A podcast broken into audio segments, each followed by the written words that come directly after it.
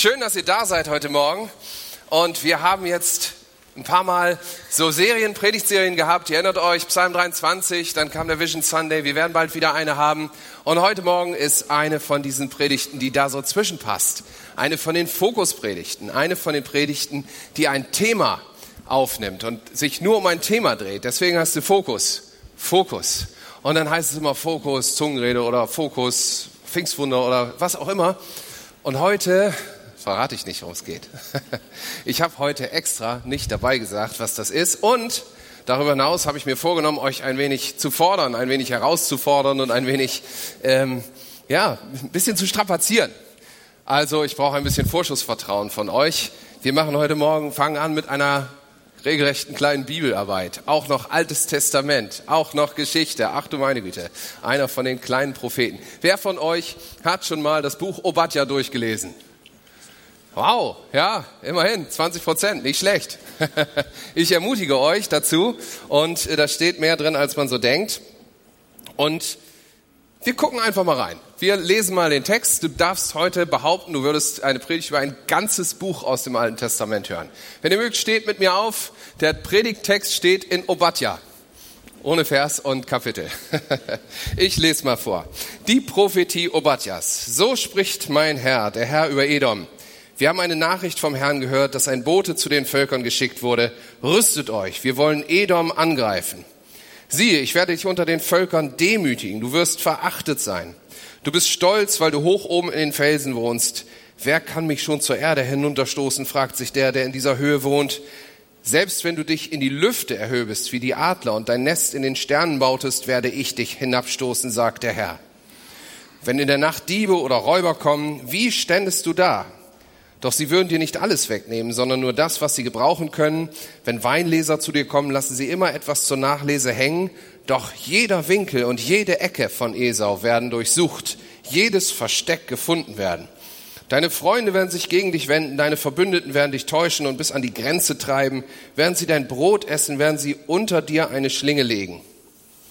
Wegen der Grausamkeiten an deinem Bruder Jakob bedeckt dich Schande und du wirst für immer ausgelöscht werden.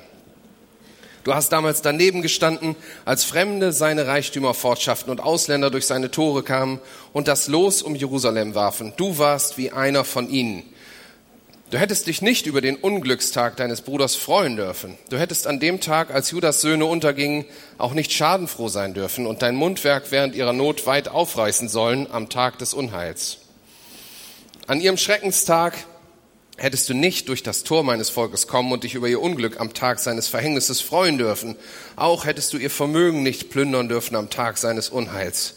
Du hättest nicht an den Wegkreuzungen stehen und ihre Flüchtlinge töten sollen, und die Überlebenden hättest du am Tag des Unglücks nicht ausliefern dürfen. Der Tag des Herrn für alle Völker kommt bald. Wie du dich verhalten hast, so wird mit dir umgegangen werden. Deine Untaten werden auf dich selbst zurückfallen. Auf dem Berge Zion aber wird es Rettung geben. Es wird eine heilige Stätte sein und das Haus Jakob wird sein Erbe wieder in Besitz nehmen. Dann wird das Haus Jakob ein Feuer sein und das Haus Josef eine Flamme und das Haus Esau wird zu Stroh. Sie werden es anstecken und verbrennen. Es wird keine Überlebenden im Hause Esau geben, denn der Herr hat gesprochen. Und dann werden sie das Südland, das Gebirge von Esau und das Tiefland, das Gebiet der Philister besetzen. Auf den Berg Zion werden Reiter ziehen, Retter ziehen, um über das Gebirge von Esau zu richten. Und der Herr wird König sein. Nach der Neues Leben Bibel. Amen. Ihr dürft euch wieder hinsetzen. Puh, starker Tobak. Das ist ja mal ein Predigtext. Und diese Predigt, ich habe euch das Thema nicht verraten, aber den Titel verrate ich euch. Diese Predigt soll heißen überfließende Gnade. Überfließende Gnade. Da hätte ich aber einen anderen Text ausgesucht. Aber schauen wir mal hin. Ich glaube, dass es in diesem Buch etwas zu entdecken gibt, das zwischen den Zeilen steckt.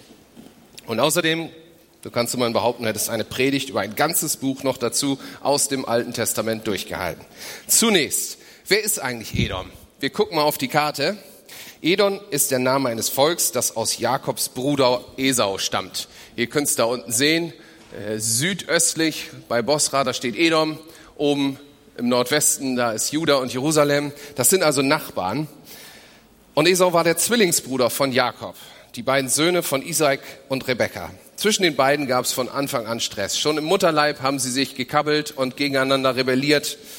Und eines Tages hat Jakob seinem Bruder sogar das Erstgeburtsrecht abgeluchst für einen Teller Linsensuppe. Das verstehe wer will. Und später, als Isaak alt war und seinen Segen auf die Erben, auf den Erben legen wollte, war Jakob wieder schneller. Das reichte für eine lange Feindschaft. Und obwohl die Brüder sich später versöhnten, ist es nie wieder gut zwischen ihren Familien geworden. Die Völker, die daraus entstanden, lebten seitdem in Rivalität und später sogar in offener Feindschaft. Was sagt uns nun der Text? Edom kommt schlecht weg in diesem Text. Wegen ihrer Feindschaft zu Israel richtet Gott sie vernichtend. Und ihr Stolz auf ihre eigenen Leistungen kommt ebenfalls nicht gut beim Herrn an. Sie sprechen, wer will mich herunterstoßen, weil sie in einer natürlichen Festung hoch in den Felsen sitzen. Das kann man auf der Karte zwar nicht so gut sehen, aber die hatten eine strategisch günstige Position und da aus diesem Äußeren, aus dieser Sicherheit kam auch ein innerer Stolz. Mir kann doch keiner was. Was war da bloß geschehen? Edom und Israel, also Esau und Jakob, stammen noch beide aus christlichem Elternhaus, wie man heute sagen würde. Und trotzdem unterscheidet sich ihr Verhältnis zu Gott fundamental. Wie kann das sein? Sie kennen von zu Hause einen liebenden, einen verzeihenden Gott und ihre Haltungen diesem Gott gegenüber sind so verschieden. Und Gott ihnen gegenüber, Gott ist ihnen gegenüber offensichtlich auch. Und ich glaube, in mancher Hinsicht kann ich mich in den Esau und seine, seine Denkweise auch so ein bisschen reinfühlen. Ich weiß nicht, wie dir das geht. Vielleicht bist du den Christen und der Gemeinde gegenüber grundsätzlich erstmal so ein bisschen skeptisch. So wie Edom wahrscheinlich immer wieder auf Gottes Liebling hinübergesehen hat, ohne besonders liebenswerte Menschen zu entdecken. Und vielleicht fühlen sie sich von diesen religiösen Musterknaben sogar provoziert oder verachtet, weil sie die Gesetze Gottes nicht so gut einhalten konnten wie die Israeliten. Und mal ehrlich, einige von diesen Gesetzen waren ja auch sowas von altmodisch und nur dazu da, uns Regeln aufzudrücken und den Spaß zu verderben. Oder vielleicht bist du ja auch in so einer christlichen Familie aufgewachsen. Du kennst das alles. Um dich herum sind alle auf diesen Gemeindezug aufgesprungen, aber für dich war irgendwie nie der richtige Zeitpunkt. Und inzwischen ist er vielleicht sogar vorbei. Manch einer ist schon mal dabei gewesen sogar. So als wäre er damals zu der Zeit der beiden Brüder ein Diener im Hause Isaaks gewesen. Und als dann Jakob einfach verschwunden ist, der hat sich nämlich klammheimlich aus dem Staub gemacht, da ist dieser Diener bei Esau geblieben und nun war er Teil des Hauses Esau, aber irgendwie waren die Zeiten andere. Er ist auf der falschen Seite der Grenze sozusagen hängen geblieben. Ob er sich manchmal an die alten Zeiten erinnerte? Vermutlich haben wir alle dieses eine gemeinsam. Tief drin ahnen wir, dass der Gott der Israeliten kein primitiver Stammesgott ist, kein Götze. Alle diese bekommen etwas mit von seinem Tun. Sie können den Segen der Israeliten beobachten. Wenn wir diesen Gedanken auf heute übertragen, dann gibt es viele Perspektiven, Perspektiven, aus denen jemand von außen auf die Gemeinde schauen kann. Und ich male mal so das Bild Jakob und Esau wie die Gemeinde und die, die draußen auf der anderen Seite stehen. Da sind sie alle drin und jubeln ihrem Gott zu. Und es sieht auch irgendwie aus, als wäre da was dran. Vielleicht ist ja Christsein doch attraktiv. Vielleicht lohnt es sich ja doch, ein Leben mit Jesus zu führen vielleicht stimmt das ja doch, was mir mein Freund gesagt hat, der mich heute Morgen hierher geschleift hat. Es gibt nur ein Problem. Edom hatte das Gericht verdient, das Obadja ihm androht. Und bei Gericht, da schrecken wir immer so ein bisschen zusammen, ne? vor allen Dingen in der Predigt, die überfließende Gnade heißen soll. Aber Leute, Gericht Gottes ist vor allem gerecht. Wie viel ungerechter würden wir es empfinden, wenn Gott das nicht richten würde, was falsch läuft in dieser Welt?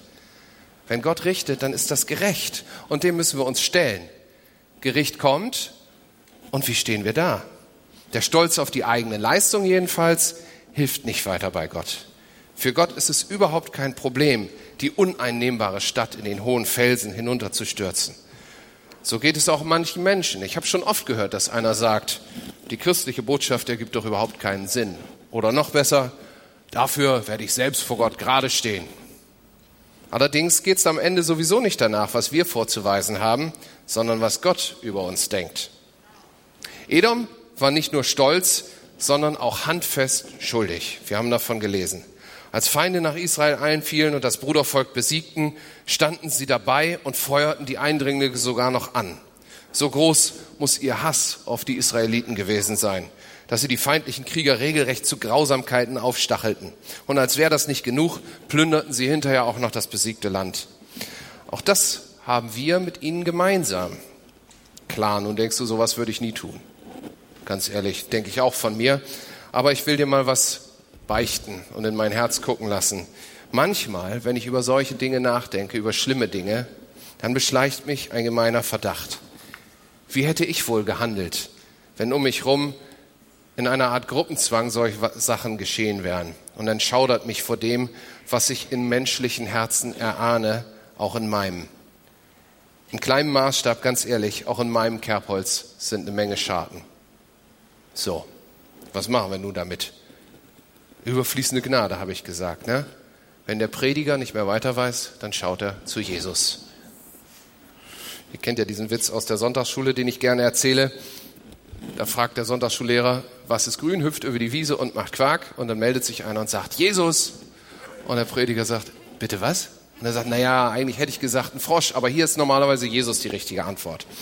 So ist das mir anscheinend hier auch die beste Idee. Schauen wir mal, was Jesus dazu sagt. Einmal brachte eine aufgebrachte Menge eine Frau zu Jesus, die beim Ehebruch ertappt worden war. Das Gesetz des Mose verlangte ihre Steinigung. Wie würde Jesus reagieren? Manche mögen die Geschichte kennen und wie er den selbstgerechten Schriftgelehrten den Wind aus den Segeln nahm, ist wirklich lesenswert. Also du findest das im Johannesevangelium Kapitel 8, das vierte Buch im Neuen Testament. Aber viel wichtiger ist, wie er mit der Frau umging. Wie reagiert er auf ihren Fehler, auf ihre Sünde, auf den Gesetzesübertritt? Denn die Verkläger hatten ja völlig recht, die Frau war schuldig. Und Jesus, ich verurteile dich nicht, sagt er. Er sagte zu ihr, geh und sündige nicht mehr. Das lässt mich staunen. Kann es wirklich sein, dass Jesus sich hier einfach über Recht und Gesetz hinwegsetzt? Soll das denn richtig sein? Die Antwort ist, Gott hat schon immer Gnade mehr liebt als Gesetz. Gott hat schon immer Gnade mehr geliebt als Gesetz. Wer sich etwas auskennt, weiß, dass das Neue Testament von Gottes Gnade berichtet, die Jesus möglich gemacht hat. Er hat das getan, indem er unsere Schuld bezahlt hat. So viel übrigens zum Thema sich einfach drüber hinwegsetzen. Aber wusstest du auch, dass Gott schon immer so war? Schon im Alten Testament lesen wir davon, dass es Gott viel wichtiger ist, dass jemand zu ihm kommen kann, als dass die Regeln eingehalten werden. Da ist zum Beispiel die Hure Rahab, die im Land Kanaan lebt. Kanaan ist auch so ein falsches Land wie Edom, auf der falschen Seite der Grenze geboren. Als die Israeliten zwei Spione ins Land sandten, um es zu erkunden, versteckte Rahab die Spione. Damit riskierte sie ihr eigenes Leben. Das ist immerhin Hochverrat. Sie wendet sich gegen ihr eigenes Volk. Aber sie hatte von dem Gott der Israeliten gehört. Sie wusste, dass er ein Gott ist, der Wunder tut, der lebt und dass zu ihm zu gehören die richtige Seite wäre. Die Geschichte steht in Josua 2, wenn du genauer nachlesen willst. Oder Ruth, die Moabiterin, das nächste falsche Land. Von ihrer Schwiegerfamilie, die da im Exil lebten, hatte sie von diesem Gott gehört, hatte ihn kennengelernt und als ihre Schwiegermutter zurück in ihr Heimatland ging, ging Ruth mit und sagte, dein Volk soll mein Volk sein, dein Gott ist mein Gott. Da gibt es ein ganzes Buch über, das heißt passenderweise Ruth, lohnt sich auch zu lesen. Nach dem Gesetz hätten diese beiden Frauen keinen guten Stand in Israel gehabt. Sie hätten versorgt werden sollen, ja, aber Aussicht auf ein Leben mit allem, was dazugehört, vor allen Dingen mit einem Ehemann, was Versorgung bedeutete, hatten sie nicht. Den Israeliten war es verboten, Moabiterinnen zu heiraten, explizit. Und was geschieht? Rahab heiratet Salma, einen waschechten Israeliten, und dann bekommen sie einen Sohn, Boas, der Ruth heiratet. Und aus dieser Ehe kommt erst Obed, dann Isai und dann der König David. Und schließlich Jesus selbst, der verheißene Retter. Das nennt man Gnade, nicht Gesetz. Und Gnade ist so viel mehr als gerade noch mal davongekommen. Gnade bedeutet Gunst. Im Griechischen ist das sogar dasselbe Wort. Gott, so schreibt Paulus in Römer 8, gibt uns nicht nur Jesus als Retter, er schenkt uns mit ihm auch noch alles andere dazu. Gnade ist nicht zu bekommen, was du verdienst. Gunst ist zu bekommen, was du nicht verdienst. Und das macht Jesus möglich. Das ist im Topf. Das ist, was Gott für uns hat. Mich begeistert das. Und Edom wird für mich so zum Bild. Vielleicht als Modell für einen alten Menschen, für den alten Menschen, der vor dem Angebot steht, ganz neu zu werden. Gott sagt, wen ich erwähle, den, er, den erwähle ich und wen ich verwerfe, den verwerfe ich über Jakob und Esau. Und das heißt so viel wie, Edom ist unwiederbringlich verloren. Ist das Gnade? Ja. Ja weil du auswählen kannst, in welchem Land du leben willst. Du brauchst nicht in deinem Geburtsland zu bleiben. Du kannst wie Rahab, wie Ruth das Land wechseln und in seine Gnade hineintreten. Da machen wir uns als Christen manchmal oder auch als die, die noch keine sind, viel zu viel Gedanken. Zum Beispiel, was man alles nicht mehr darf, habe ich schon gesagt. Im Wesentlichen das, was Spaß macht, darfst du nicht mehr. Ne? Oder wenn man dann ein bisschen mehr drüber nachdenkt, vielleicht werde ich ja doch Christ oder sowas in der Art, dann kommen andere Gedanken, über die man mehr nachdenkt. Was muss ich vorher alles tun, bevor sie mich in der Kirche leiden mögen? Muss ich mir einen Schlips umbinden? Guck mal, ich habe keinen um, ich durfte auch rein. Oder ich muss mir die Haare kämmen oder ich muss mein Leben wenigstens ein bisschen organisieren und mindestens einen Euro pro Sonntag spenden. Dann darf ich vielleicht in Gottes Nähe erstmal kommen. Die gute Nachricht ist, das ist falsch. Das ist falsch. Das Einzige, was man sich bei Gott verdienen kann, ist Gericht. Weil Gott gerecht ist. Mit all unseren Anstrengungen gut zu werden, werden wir ihn niemals beeindrucken. Aber wisst ihr was? Das weiß er auch. Das weiß er auch. Apostel Paulus drückt das so aus, der Lohn der Sünde ist der Tod, aber die Gabe Gottes ist das ewige Leben. Gott möchte dir den Pass in dieses gelobte Land nicht für deine Mühen überreichen. Gott möchte ihn dir schenken. Einfach so aus freien Stücken. Und dann heißt es, für die, die zu Christus gehören, gibt es keine Verdammnis. Keine Verdammnis. Das kann man überhaupt nicht oft genug sagen. Wisst ihr, was keine Verdammnis bedeutet? Keine Verdammnis bedeutet nicht nur, dass das, was du früher mal gemacht hast, bevor du dich bekehrt hast, dass das jetzt so ein bisschen vergessen ist und jetzt ist soweit okay und von heute an musst du dich anstrengen, Nein, keine Verdammnis bedeutet, dass du jeden Tag vor Gott gerecht gemacht bist, auch wenn du fällst. Du stehst wieder auf und nichts steht zwischen dir und Gott. Das ist, das ist Gnade, das begeistert mich, das finde ich so fantastisch.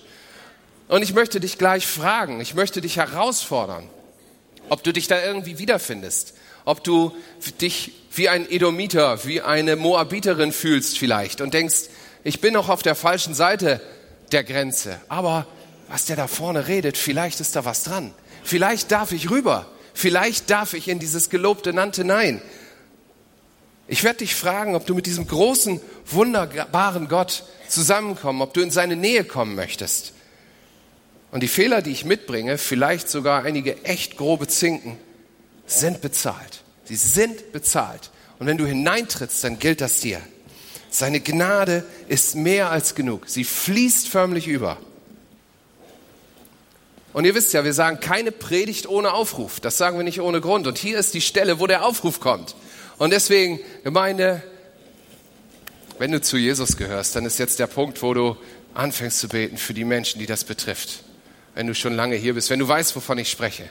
Macht mal eure Augen zu. Und wenn du hier sitzt und du hast das Gefühl, Irgendwas ist da dran. Irgendwas ist los mit diesem Gott, von dem er spricht. Irgendwas scheint zu stimmen und ich möchte ausprobieren, ob das wahr ist. Ich möchte mich darauf einlassen. Ich möchte mein Vertrauen auf die Gnade setzen, die ich bei Gott haben darf und aufhören, auf das Gesetz und meine Leistung zu sehen. Wenn du das bist, dann sei mal mutig. Sei mal mutig. Heb mal deine Hand jetzt, zeig mir deine Hand. Ich würde gerne für dich beten später. Dankeschön, ich freue mich. Heb deine Hand und zeig mir, dass du das Land wechseln möchtest, dass du in diese Gnade hineintreten möchtest, die Gott für dich hat. Dankeschön, Dankeschön. Ich freue mich. Das ist ein großartiger Tag. Gemeinde, freut euch mit. Es kommen Menschen dazu. Und Menschen freuen sich an dieser Gnade und sie dürfen hineintreten. Wenn du dich gemeldet hast, verpass nicht gleich nach vorne zu mir zu kommen oder zu den Betern, die wir gleich rechts und links haben oder zu Leuten, die seriös aussehen wie unserem Hauptpastor oder andere, die vertrauenswürdig aussehen wie John. Komm und, und, und sprich mit jemandem. Das ist das Beste, was du tun kannst. Das ist so cool. Das ist wirklich großartig. Wir haben draußen auch noch einen Welcome-Tisch. Komm da, komm daher und lass, sprich noch mal mit jemandem. Aber jetzt sagst du, Phil, warum erzählst du uns das? Das wissen wir doch. Die 99 anderen sitzen hier und sagen, das weiß ich doch alles. Wenn das deine Frage ist, dann ist meine Gegenfrage, warum sitzt niemand neben dir, der es noch nicht weiß? Warum hast du niemanden mitgebracht? Keine Sorge, keine Verdammnis, habe ich versprochen. Du kannst immer noch. Du kannst immer noch. Nächstes Mal jemanden mitbringen, du kannst einladen. Aber Gemeinde, merkt ihr was? Das ist so cool, wenn Menschen zu Christus kommen. Wenn Menschen etwas davon mitbekommen, was für sie drin ist an Gnade. Wenn irgendwas von dem, was in dir an lebendigem Wasser ist, wenn es überfließt, wenn Gnade überfließt. Deswegen heißt die Predigt überfließende Gnade. Wenn du Gnade bekommst, die genug ist für dein Leben, wenn ich Gnade bekomme, die groß genug ist für das, was ich verbockt habe, dann ist sie auch so groß, dass sie weiterfließt, dass sie nicht bei mir bleibt. Hast du schon mal einen Schwamm gesehen, den man, der, der nass ist, den man durch die Gegend tragen kann, ohne dass es tropft? Wo dieser Schwamm hinkommt, da wird es nass. Wo du hinkommst, da wird es nass vom Segen Gottes. Da fließt diese Gnade von deinem Leib zu anderen Menschen. Und da müssen Menschen sehen, einfach weil du leuchtest, wie gut unser Gott ist. Und dann fragen sie sich, was ist los mit diesen Typen? Sind die alle religiös übergeschnappt oder ist da was dran? Ist da was dran? Du und ich, wir sind berufen, Licht und Salz zu sein. Hast du mal darüber nachgedacht, dass Salz nur funktioniert, wenn es sich auflöst? Dass Salz nichts nützt, wenn es im trockenen Schrank liegen bleibt? Hast du mal darüber nachgedacht, dass das Licht, was man unter einen Scheffel stellt, nicht nur nicht leuchtet, sondern dass es auch erstickt? Stell eine Kerze unter einen Tonkrug, dann wird es nicht nur dunkel, dann geht die Kerze aus. Wenn dein Land voller Gnade ist, dann lass sie überfließen. Sie muss überfließen.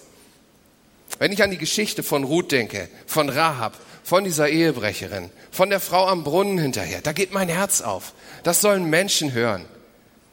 Und Leute, ich bin doch selbst das Ergebnis so eines Überfließens im Leben eines anderen.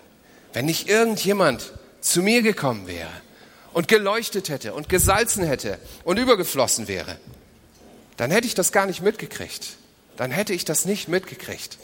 Also Gemeinde, wir sind zusammen unterwegs und es ist unsere ureigene Aufgabe. Wir sagen, wir träumen davon, dass in dieser Gemeinde Tausende von Menschen Gott anbeten werden. Das sagen wir doch nicht, damit wir den Kredit schneller abbezahlen. Nein, Wachstum ist ureigenste DNA der Gemeinde. Warum? Doch nicht, weil wir Mitglieder brauchen, sondern weil wir uns wünschen, dass Menschen diesen lebendigen Gott kennenlernen, in dessen Land Milch und Honig fließt und der so gut zu den Menschen ist, dass er sagt, weißt du was, das Gesetz steht zwischen dir und mir. Aber ich selbst werde dieses Gesetz ausräumen, weil ich dich bei mir haben will. Das müssen die Menschen hören. Das müssen die Menschen hören. Und das ist der Inhalt dieser Predigt. Deswegen heißt sie Fokus Evangelisation. Und ich wollte euch mit dem Wort nicht schocken, deswegen habe ich es zum Schluss erst gesagt. Ich weiß, der eine oder der andere sagt dann, ich bin nicht so der Evangelist, ich kann nicht so reden. Wisst ihr was? Das weiß Gott auch. Das weiß Gott auch. Du kannst da fließen, du kannst da salzen, du kannst da leuchten, wo du bist. Und du brauchst keine Rhetorikausbildung, du brauchst auch keine Orangenkiste, auf die du dich stellen kannst. Was du musst, ist überfließen. Und hey, in deinem Leben ist Gnade genug zum Überfließen. Lasst uns anpacken. Gemeinde, kommt mit, fasst mit an. Fokus Evangelisation. Amen.